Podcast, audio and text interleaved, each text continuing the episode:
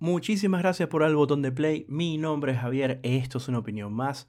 Y bueno, siempre voy a iniciar mis episodios diciendo de que, aclarando, de que para las personas nuevas que llegan, porque están llegando mucha gente nueva, estoy bastante agradecido. Y, y están escuchando bastante los episodios, es decir, hay una estadística que te dice cuánto se queda cada persona. Y me parece que muchos prácticamente se están quedando casi escuchando todo el, episodio. Hay otros que, que eh, eh, sí lo terminan completamente. Y bueno, como toda estadística, hay otros que no. Pero les agradezco enormemente. Eh, y bueno, no soy, no soy psiquiatra, ni psicólogo, ni psicoanalista. Tampoco vengo a decirle a nadie qué tiene que creer, ni tampoco qué tiene que hacer. Eso es muy importante. No hay cosa más genial que escuchar opiniones eh, que te ayuden a pensar, a reflexionar. A mí me encanta la gente que me ayuda a pensar y reflexionar. Es súper importante eso. Eh, si viste, si estás acá escuchando esto es porque te interesó este tema y algo eh, estás buscando, alguna información estás buscando. Son dos temas. El primero es mi problema con las religiones y el segundo es qué pienso del matrimonio o qué opino del matrimonio. Eh, la palabra problema no es algo negativo. Fíjate que incluso si vas a estudiar matemática te ponen problemas matemáticos.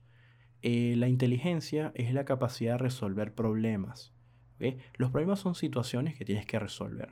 Entonces cuando yo digo mi problema con las religiones, no necesariamente tiene que ser algo negativo. ¿Ok? Bueno, primero, no tienen que, no, tal vez no saben quién soy yo, es muy normal. Yo no soy influencer ni tampoco famoso. Pero lo que te quiero decir es, no soy una persona eh, religiosa, soy agnóstico. Me considero agnóstico. Mi historia. Eh, se la voy a resumir rápidamente. Eh, estudié en un colegio católico, ¿vale?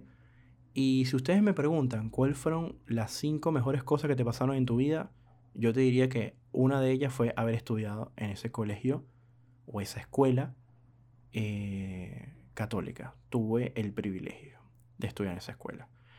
Por los bonitos valores que me enseñaron, por las cosas que viví ahí y por la gente que conocí.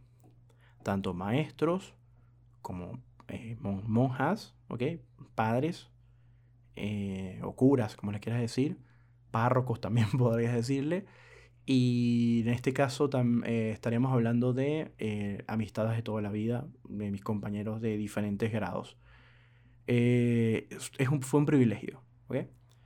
Ahora, mi manera de ser es un tipo de, mm, de, vamos a decir, yo tengo una manera de ser de siempre estoy como que pensando más allá de las cosas. como que buscándole una respuesta a las cosas me cuestiono mucho lo que, me, lo que, di, lo que leo, lo que me, lo que me dicen. Eh, y, con lo, y con el tiempo he aprendido a respetar y a tener tolerancia. Porque no es fácil respetar y tener intolerancia. Primero porque el concepto de respeto es muy fácil de entenderlo, pero no sabemos en qué momento estamos irrespetando. Y creo que eh, cuando uno emprende y crece se da cuenta que fue muy irrespetuoso. Y yo me di cuenta que fue muy irrespetuoso. Y muchas veces fui bastante respetuoso.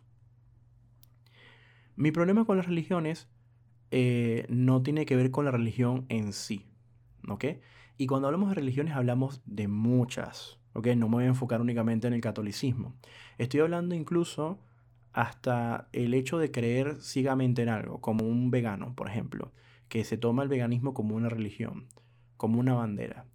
Como también estamos hablando desde un judío, un, musulmán, un católico, un cristiano, un evangélico, un testigo de Jehová, eh, budista, etcétera, etcétera. Me parece genial hablar con gente experta en sus religiones, gente que haya estudiado sus religiones, sobre todo los teólogos. Me encanta.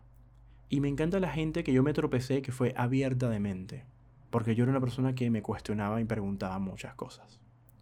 Y entonces empiezo a contarte historias, cortas. Primero, cuando mi, escuela tenía unos bonitos valores, tiene unos bonitos valores, tanto en sus maestros como en las mismas monjitas que están ahí, o las hermanas, porque ellas se llaman, se hacen llamar hermanas, que en, italiano sería sor, ¿ok? Y, em, y mis compañeros había mucha hermandad, como todos muchachos que éramos, teníamos nuestras cosas, pero de verdad les digo que en ese, en ese núcleo, en esa burbuja tan aislada en la que vivíamos, em, no, no, tuve, no fui denigrado por mi manera de pensar. No fui señalado por mi manera de pensar. Em, no me dijeron que me iba a ir al infierno, ni tampoco me dijeron que yo estaba equivocado. La, cuestión es que eh, en, el, en el mes habían dos eh, misas, una era con el salón y, el otro era con todo el grupo, eh, perdón, todos los, los, vamos a decir, eh, salones de clase, por decirlo así, otras, otras secciones, otras aulas. Y en eso, eh, bueno, en mi colegio no había secciones, habían, eran grados, o sea, era una sección por grado. Bueno, el punto donde quiero llegar es que ese era el único momento donde venía un padre para confesar, para lo que sea, venía un padre de afuera, de, de alguna de las iglesias aledañas, y em, cuando hacían retiros del salón para compartir, que nos íbamos un fin de semana todo el grupo, como una especie de excursión, ahí también a veces venía un padre. Cuando fui creciendo, fuimos conociendo padres y los padres, como tanto las monjitas, eran bastante geniales, eran muy, como decirte, actualizados a la era, a la época. O sea, hacían chistes, o sea, no eran retro, o sea, eran muy de mente abierta. Y hacíamos, teníamos conversaciones. Yo le decía, oye, padre, no entiendo esto, yo estoy en desacuerdo. A veces las monjitas se enojaban y decían, oye, Javier, ¿por qué estás hablando en misa? O sea, en verdad estoy faltando de respeto, ¿no? Porque aunque yo de repente no creía en esas cosas, eh, yo estaba faltando de respeto porque estaba desubicado en el lugar donde yo eh, estaba. Entonces yo le decía, Sol, lo que pasa es que me están obligando a hacer a lo que yo no quiero. Yo quisiera estar allá afuera jugando, pero no se puede porque acá las reglas son estrictas. No bueno, Javier, no sé qué, pero no, no me trataban mal. El fin es que yo tenía muchas dudas porque ah, nosotros teníamos una clase de religión donde nos enseñaban religión, nos contaban relatos y yo empezaba a hablar después con los padres, ¿no? Con los curas. Y tenía conversaciones espectaculares, o sea, en donde hablábamos de tú a tú, de, de historia y, y de reflexiones. Entonces, te voy a contar una anécdota que pasó que mm, nos dicen, bueno, tienes que hacer la comunión, luego más grande, cuando tenía como 16 años, no, tienes que hacer la, perdón, el bautismo ya se hace, ni, me preguntaron, me lo hizo mi mamá cuando era pequeño, pues era un recién nacido. Pero la comunión había que hacerla y luego la confirmación, que yo tenía como 16 años, creo. Y, ¿sabes algo? Fue una época muy bonita cuando hice la confirmación. No por el sí, no, no el hecho de, de, la, de la cuestión religiosa, sino por toda la gente que conocí porque fue un grupo muy grande de gente que venía de afuera también y la pasamos muy bien, íbamos todos los jueves, etcétera, etcétera. Entonces un día eh, eh, los catequistas decían, vamos a abrir la Biblia y lo primero que, eh, lo primero que saca lo, lo vamos a leer. Y justo a mí, casualmente, cuando me tocó mi turno, salía de que era una historia de Jacob, no recuerdo bien, Jacob, y que decía que él no adoraba dioses de porcelana y tal. Me, me pareció súper interesante, entonces yo cierro la Biblia y le digo, ¿puedo hacer mi propia interpretación? Le digo, estas son las contradicciones que no entiendo, le decía a los catequistas y al grupo, ¿no? Le decía, si entramos a la iglesia hay una cantidad de dioses de porcelana. Entonces, nada, se, se reían, ¿no, Javier? Pero, y yo decía, ¿qué es eso? O sea, hay contradicciones y yo estoy pensando mucho. Me dice, no, Javier, hay que sentir más y pensar menos. Le digo, no, al revés. Es que yo siento que no es necesario esto si quiero tener una vida espiritual le decía, ¿no? Y yo tenía mis contradicciones y tenía mis golpes ahí, ¿no?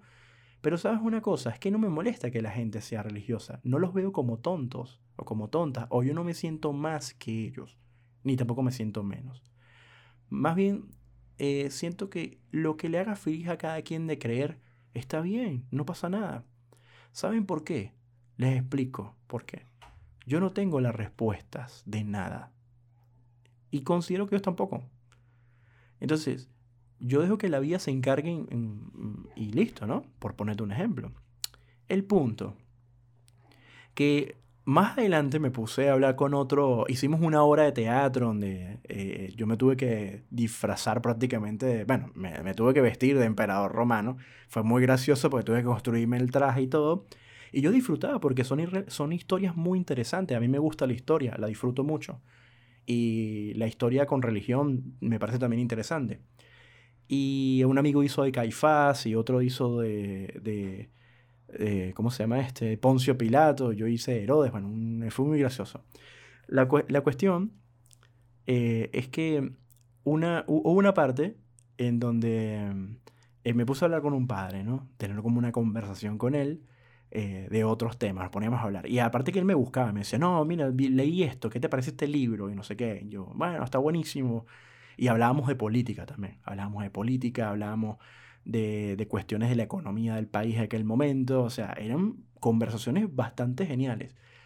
Y, a, veces compañeros también se sumaban, porque había amigos, yo tenía amigos que también tenían mi manera de ver las cosas, o sea, que teníamos como cosas en común.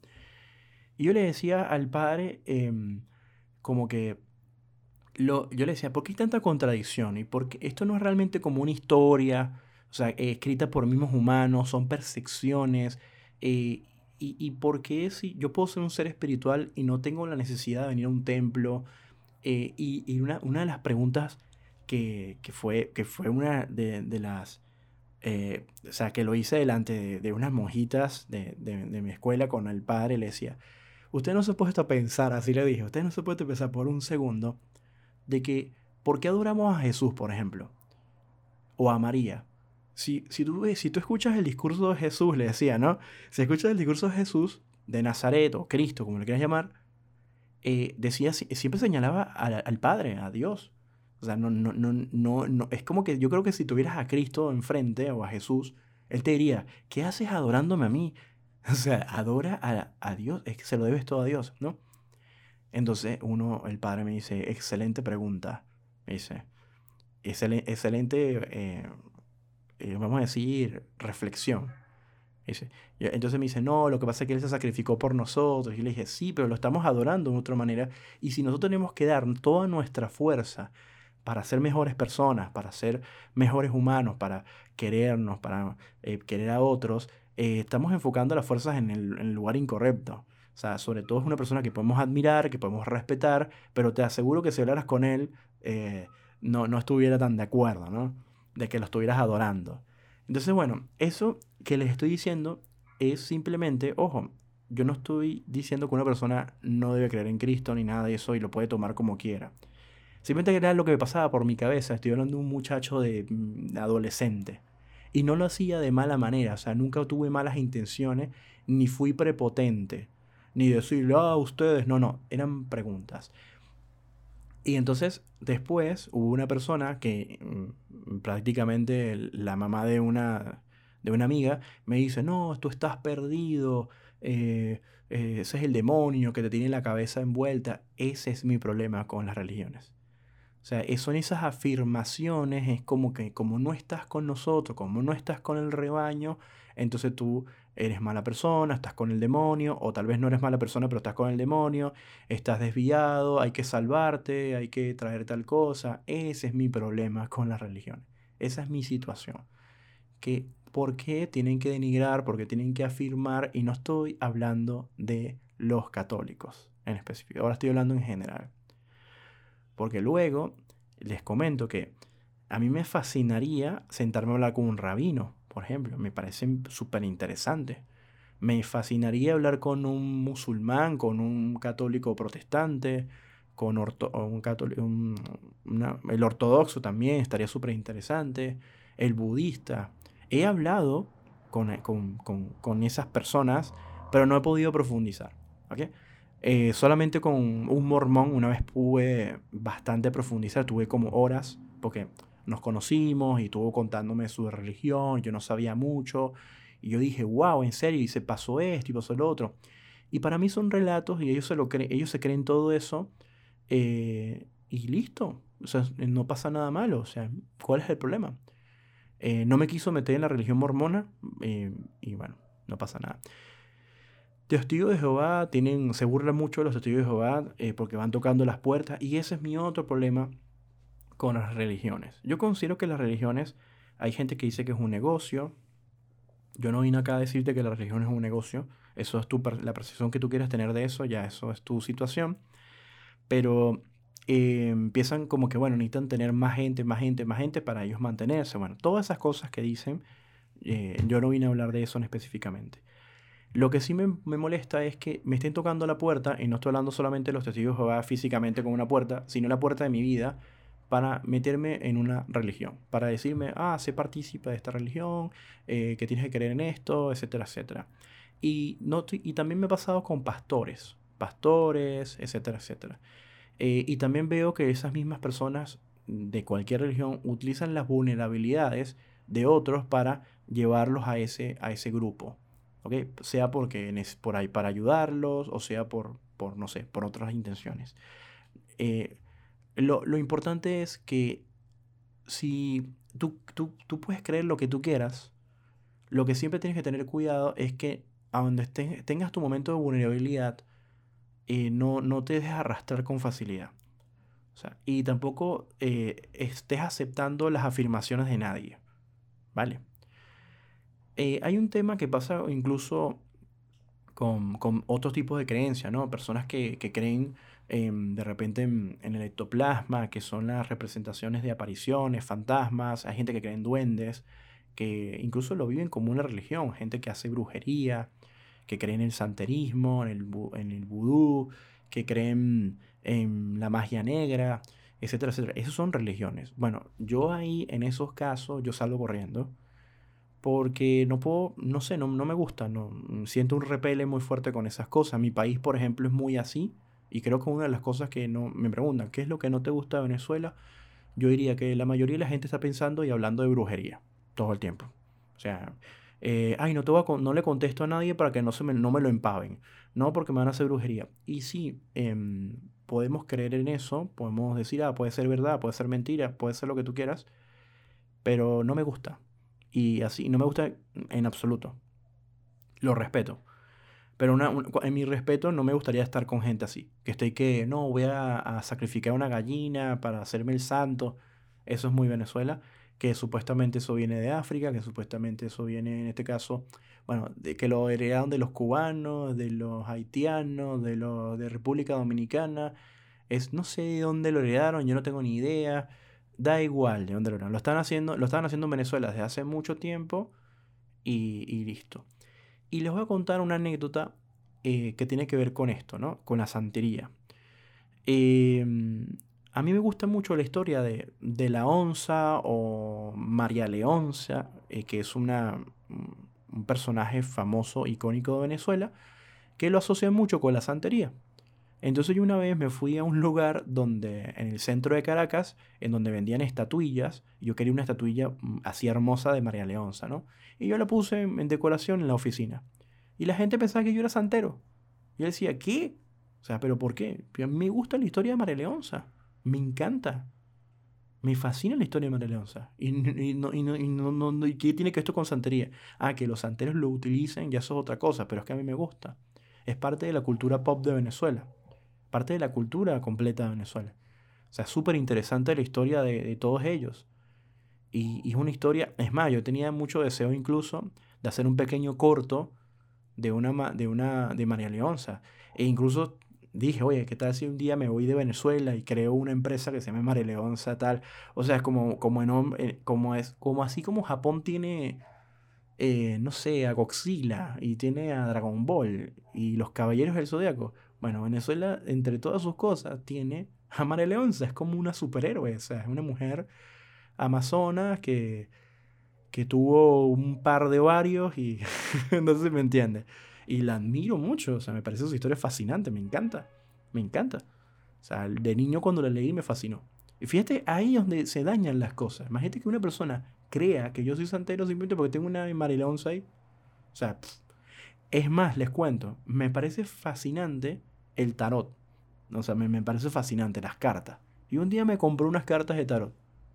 Y a veces las ponía ahí en mi, mi biblioteca, ¿no? Y la gente, tú lees las cartas del tarot. O sea, no, sea, de leerlo porque ahí te aparecen unas instrucciones, pero es que yo no leo el tarot. O sea, me parecen bonitas las cartas. Es más, si fuera por mí las coleccionara. Me gustan las que son de egipcio, de Egipto. Eh, me gusta una que son como inspiradas en, en son como todas angelicales, no sé. Eh, eh, eran como todas brillantes, cromadas. Si fuera por mí, me compraría. Pero solo porque me gustan las cartas. Eso es todo. El diseño de las cartas. O sea, esas son las cosas que, la, la, misma religión te lleva a ese lugar, que es que a veces uno, o sea, uno puede tener un Cristo en la pared y no ser religioso, por decirte un ejemplo, ¿no? Tal vez eh, me gustó el discurso de, de Jesús, me gustó lo que dijo Jesús, me pareció interesante. Eh, eso es lo que yo quizás pueda admirar. No sé si me entiende. Y no necesariamente tengo que tildarme, ah, es que soy católico y creo ciegamente. No, no, no. Eh, me gustó. O sea, así como yo puedo tener una foto de Moisés abriendo las aguas, no tengo ningún problema. Y si a mí sí me gusta la historia de Moisés abriendo las aguas, me pareció súper interesante, no tiene que ser religioso. Es más, ¿quieres que les cuente algo? Me, encanta, me encantaban mucho las películas que pasaban en Semana Santa de, todas estas películas de Moisés, los Diez Mandamientos, etcétera, etcétera. Eh, me parecían espectaculares esas películas, esas historias. Sobre todo la de Ben Hur. La, la historia de Judá Ben Hur me parece eh, genial. Entonces, bueno, nada. Em, básicamente es eso. En resumen, mi problema con las religiones es lo invasivo que pueden llegar a ser hasta, hasta el punto de denigrarte. De resto, si ustedes quieren creer o las personas quieren creer en religiones, no hay ningún problema.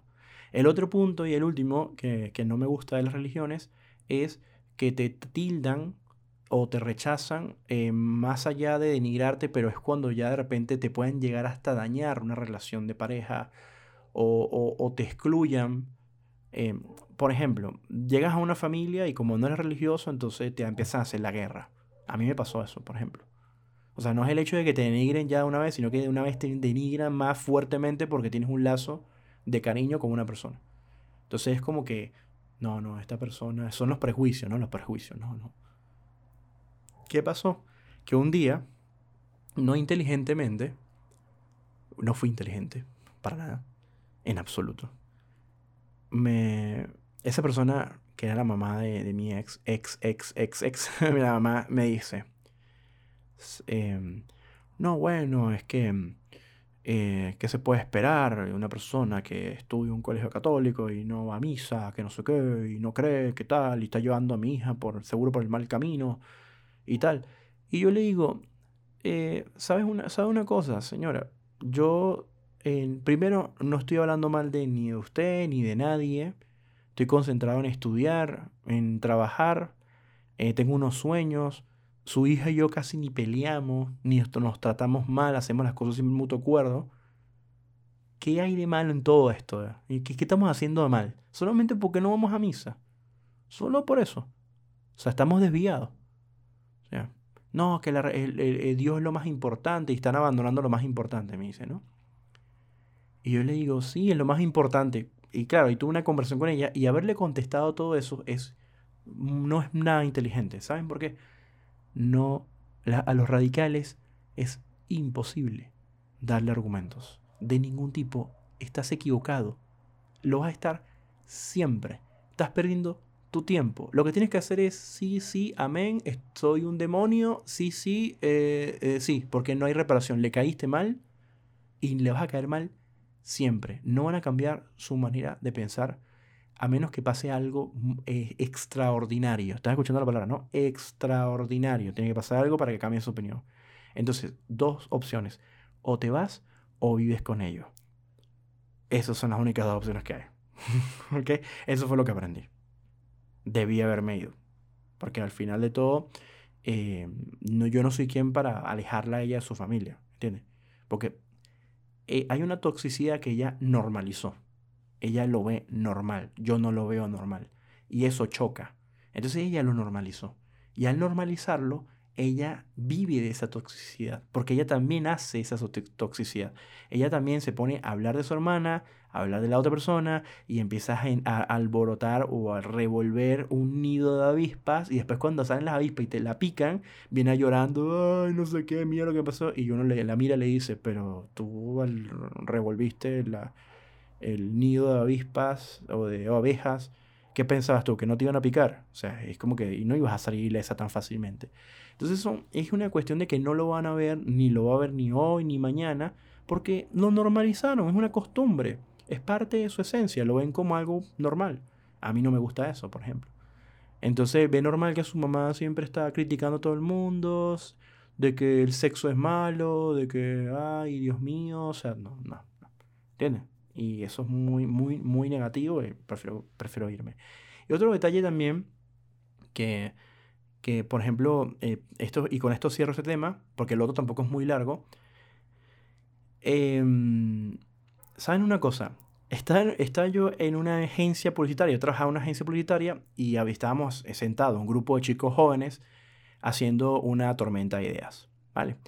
Por un cliente que teníamos, con que había que hacer una campaña, bla, bla, bla. De repente empezamos a lanzar ideas y una idea se metió un poco con el tema de religión, Que estaba bastante buena la idea. O sea, cuando hablamos de un, tema religioso era generar un anuncio en donde de manera, em, vamos a decir, era neuros, mm, neuromarketing. Estábamos trabajando un poco el neuromarketing, dando un mensaje subliminal un poco religioso, positivo totalmente, nada negativo. Y en el grupo eh, todos eran, había un ateo, ateo, ateo, y los demás eran agnósticos, excepto una persona que era muy religiosa. Y eh, la persona religiosa empezó a decir, empezó a, hablar de cosas, ¿no? Aportar sus ideas. Pero ella tiene, tiene una costumbre que es muy típico en, los venezolanos, en muchos venezolanos que son religiosos, es que cuando hablan mencionan mucho como modismo, porque a veces no, no sé si, si en verdad, no, no tengo ni idea, tendría que preguntar. Pero es como que están hablando y para echarte una historia mencionan mucho eh, gracias a Dios, o gracias a la Virgencita, o gracias a no sé qué. Por ejemplo, vamos a poner un ejemplo. Hola Javier, eh, te dice, viene una persona y me dice, hola Javier, ¿cómo estás? Y yo le digo, oye, bien, gracias a Dios, todo perfecto. Ayer eh, me, me, llegó un nuevo cliente y bueno, gracias a la Virgencita todo se dio bien, todo no sé qué. Y bueno, nada, acá, eh, bien de salud, gracias a Dios y tal, tal. O sea, hablan mucho así, ¿no? Entonces, este chico ateo eh, y suena feo lo que estoy diciendo, el ateo, el religioso, el agnóstico. Bueno, espero que más o menos ustedes entiendan el triángulo de cosas que estaban ocurriendo ahí. Este chico que es ateo completamente, le dice, eh, ¿sabes? Una, una, nunca te has puesto a preguntarte a ti misma, le dice, ¿no? Que mencionas todo el tiempo, gracias a Dios, gracias a Dios. O sea, tú no, no puedes hablar sin tanto mencionarlo, porque, por ejemplo, a mí me cansa. Le dice, o sea, a veces me pierdo en lo que dice porque estás todo el tiempo metiendo el gracias a Dios en el medio. Y todo, todo el mundo se quedó mirándonos así. La chica se estaba poniendo roja de la ira. O sea, se estaba empezando a poner roja. Él no había terminado de hablar. Y él así muy tranquilo, ¿no? Diciéndole, no, porque eh, imagínate, o sea, no te has puesto a preguntar de que eh, no, te, no te has puesto a pensar, no te preguntas de que no estás haciendo nada con decir gracias a Dios porque lo normalizaste tanto en tu vida que ya no estás agradeciendo nada, sino es como decir coño, como decir no me jodas, como decir, como hacen los españoles, eh, o como hacen los, los mexicanos, eh, no way, o, o, te dice, ay carnal, o sea, es un modismo, lo, lo cambiaste en un modismo, o sea, ya no estás haciendo nada. Entonces la chica ya estaba roja y le dice, se enojaban y se pusieron, le, le dijo unas cuantas cosas. Y después el otro chico él, estaba ofendidísimo porque se pusieron a pelear. Y yo le digo, y se los digo a ustedes, Error número uno. No tienes que meterte con las creencias de nadie. Ese es el error fatal que él cometió. Error número dos, que te lleva al error número uno. Si vas a cometer ese error, por lo menos hazlo en privado, o sea, con esa persona, ellos dos nada más. No, lo hace delante de un grupo de personas que la cual ella está consciente de que son agnósticos. o sea, es como que se sintió ella sola contra el mundo. Aunque, por suerte, nadie se metió. Bueno, sí, nos metimos para decir, ya, ya, dejen de pelear. Eh, ella tenía razón. Le explicar por qué tenía razón. ¿Quién eres tú o quién soy yo para cambiar la manera de pensar y de hablar de alguien? Mm, eso está mal. O sea, por muy en desacuerdo, oye, sí, yo, si tú me preguntas, oye, Javier, ¿te gusta una persona que esté así? yo, no, me parece un poco exagerado todo el tiempo. No, porque digo, pero no pasa nada, o sea, no, no, ocurre nada, o sea, fin, o sea, hay que respetar. Entonces, bueno, yo le dije a, esa, a él, le dije, ¿sabes qué? Cometiste esos errores, primero, lo que le dije, segundo, lo que le acabo de decir un rato, y tercero, le dije, ¿sabes? Eh, tú tienes que considerar que eh, se lo dijiste de una manera tan prepotente, o sea, por muy tranquilo que estabas hablando, pero es prepotente por el hecho de que la estás haciendo ver como ella es tonta y tú es como que, sabes, estás bien y ella está mal. Entonces, no, no, no, le dije, no, te, te pasaste. Entonces, ese es mi otro problema con las religiones, que generan esas discusiones absurdas y tontas en donde hay una imposición, en donde si una persona es atea le molesta, le molesta que todo el tiempo esté metiendo la religión en el medio y, y, entonces, claro, el argumento de él es que acá se viene a trabajar, acá no se viene a hablar de Dios ni de nada, o sea, uno quiere concentrarse en lo que está pasando y te están metiendo una cosa que no es. Y es un argumento válido, pero, pero ¿por qué tiene que molestarte? Yo más bien le diría, oye, ¿sabes algo? Tienes que trabajar tu tolerancia, por ejemplo. Porque es que no, que no, que no puedes obligar a la gente a pensar como tú piensas. Es más, quieren que les diga qué es lo más bonito en este mundo, que ojalá me entiendan lo que les quiero decir. La diversidad es lo más bonito de este mundo. Que millones de personas piensen diferente todo el tiempo. Es muy bonito. Es muy bonito eso. O sea, porque en esa variedad salen muchas cosas y hay mucho más evolución. O sea, eso es lo importante. Y no, y, no que, y no hacer las cosas por quedar bien con un grupo. Ay, quiero quedar bien con los católicos. Ay, quiero quedar bien con la, con la comunidad afroamericana. Ay, quiero quedar bien con los, con los escandinavos. Quiero quedar bien con los asiáticos. Y cuando digo asiático, eh, ajá, y la India es Asia. Y, y, y Mongolia es Asia. Y, y, Rusia está en Asia y en Europa. Así que si dices Asia, también corresponde a Rusia. Así que hay rusos europeos rusos árabes prácticamente, ¿no? Así que, em, en fin, eso es muy importante. Ahora, cerrando este tema, eh, quería decirles eh, la cuestión del matrimonio, ¿no? Que tiene también mucho que ver con la parte del matrimonio de, las iglesias, ¿no? En general, de las religiones. Me preguntan, eh, ¿crees o no crees en el matrimonio? Mi respuesta es muy simple. Vamos a hablar de amor. La percepción de amor es muy diferente en cada persona. Es más, puede llegar a ser tan diferente que puede cambiar con el tiempo. Si, si tú, por ejemplo, le preguntas a, no sé, a tu prima, a tu mejor amigo o mejor amigo, ¿qué es el amor? 2021, y luego se lo pregunta en el 2030, quizás su concepto haya cambiado. Quizás, es probable. Mi podcast pasado estuve hablando un poco acerca de mm, de, eso, de cambiar de opinión, haciéndolo ver como que no es algo negativo. Eh, más bien es muy sano cambiar de opinión porque podemos estar equivocados. Ahora, como estamos hablando de emociones, tenemos una percepción incluso que puede estar sesgada por varias situaciones. A veces Hollywood puede meterte una historia en la cabeza de que el amor es todo hermoso. Y, bueno, el amor para mí eh, es, eh, es necesario hay muchos millones de tipos de amor. Y yo creo que cuando tú quieres a alguien, a una persona, realmente la quieres, em, incluso puedes manejar las balanzas. Y, si esa y, si esa persona te devuelve lo mismo, es una relación muy bonita. Sea, es decir, si hay un balance entre los dos y se valoran, se respetan, se quieren, tienen admiración, es espectacular. Y es muy difícil encontrar eso, pero conozco gente que lo tiene y no se queja. Así que eh, yo, por ejemplo, eh, yo siendo agnóstico, yo conozco a una chica que sí es creyente y me dice, yo quiero casarme por la iglesia, yo le digo que sí.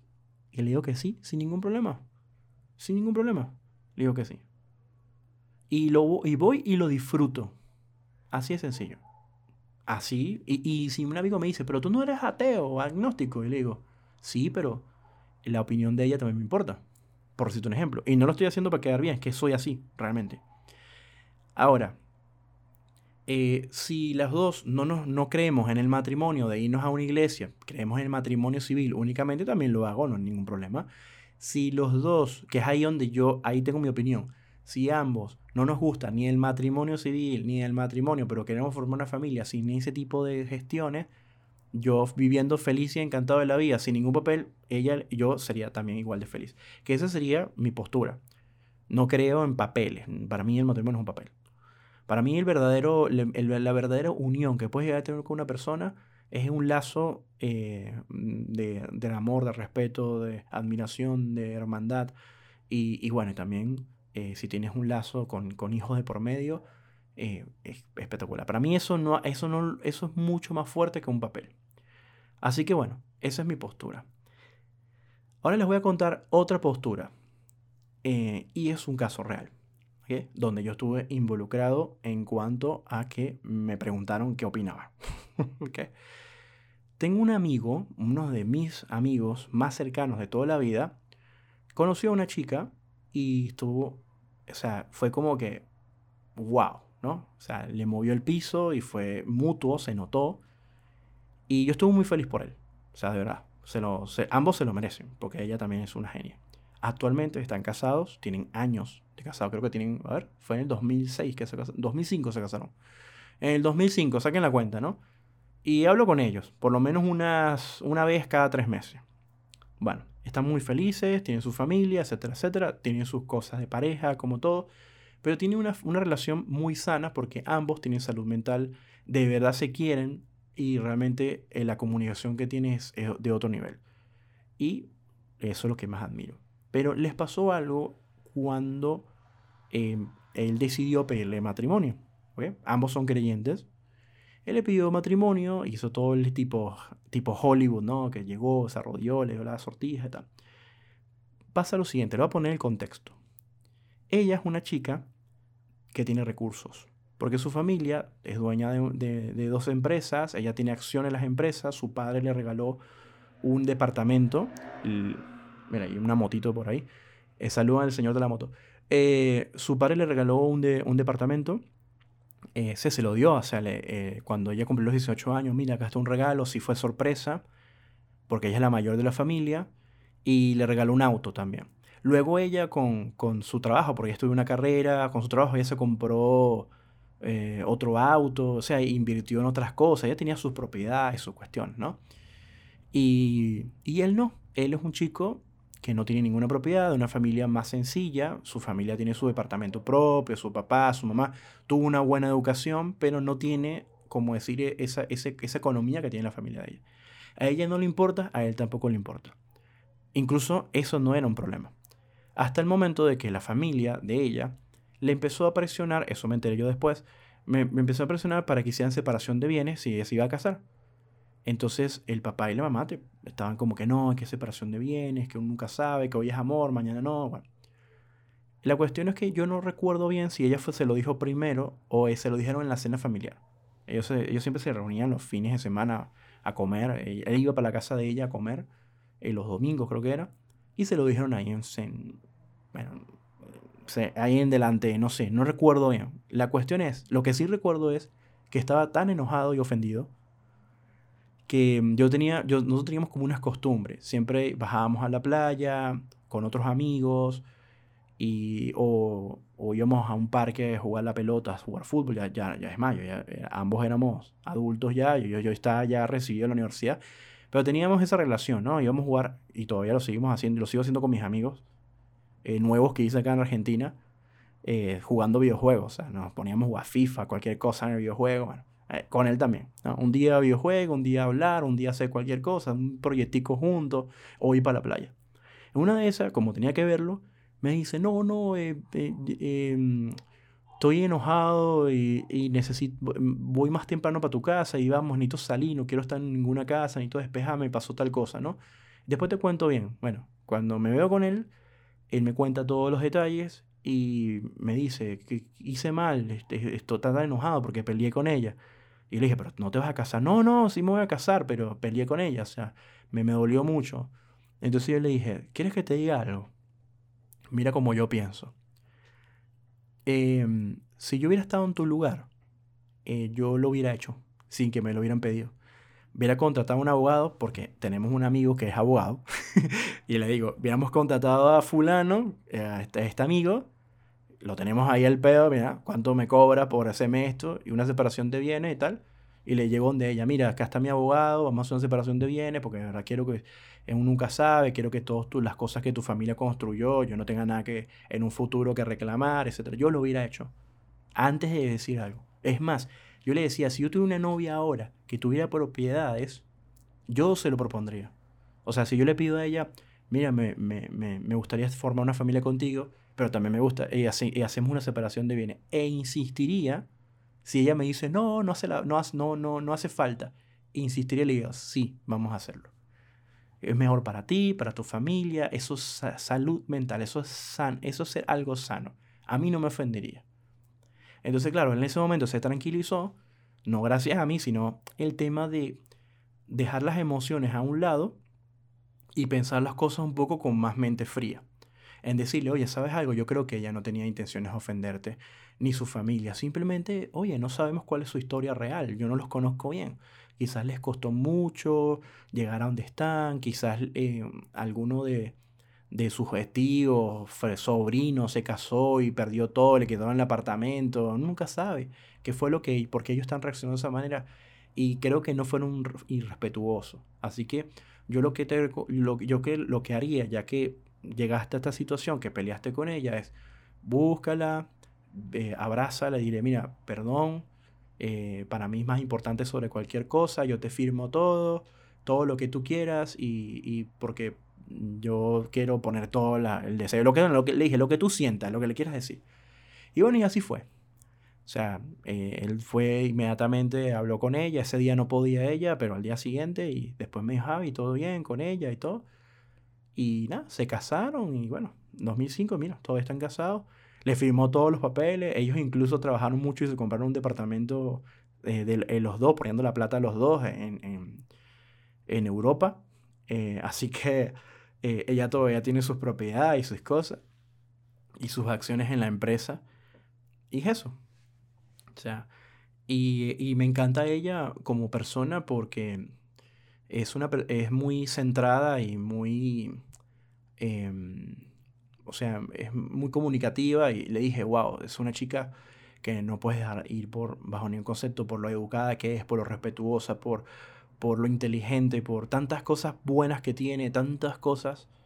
Le dije, y, tú también con ella, o sea, le dije, tú siempre eh, estás con ella eh, cuidándola en el sentido de, que, por ejemplo, si ella se siente mal o algo, tienes detalles con ella, si ella necesita algún, alguna ayuda, vas con ella, por ejemplo, el otro día necesitaba hacer un trámite y fuiste y le, ayudaste, le, le le, limpiaste el otro día tal cosa y sin decirle nada para que, porque sabías que no tenía tiempo y tú, a ti te sobraba unas horas. Oye, qué bonita esa hermandad donde ambos se apoyan y ambos hacen cosas juntos. Y le dije, eso es muy difícil conseguir. Y, sí, y eso queda como una reflexión donde para mí eso es el matrimonio. Para mí es simplemente una hermandad, simplemente es respetarse, es tener en cuenta que la otra persona también tiene sus sueños yo digo que una pareja es como que están tomados de la mano caminando una dirección, mirando tal vez en caminos diferentes. O sea, eh, un amigo me contó la otra vez que tiene una afición, que se la conozco, pero me está contando de que la esposa le critica lo, lo que él hace, ¿no?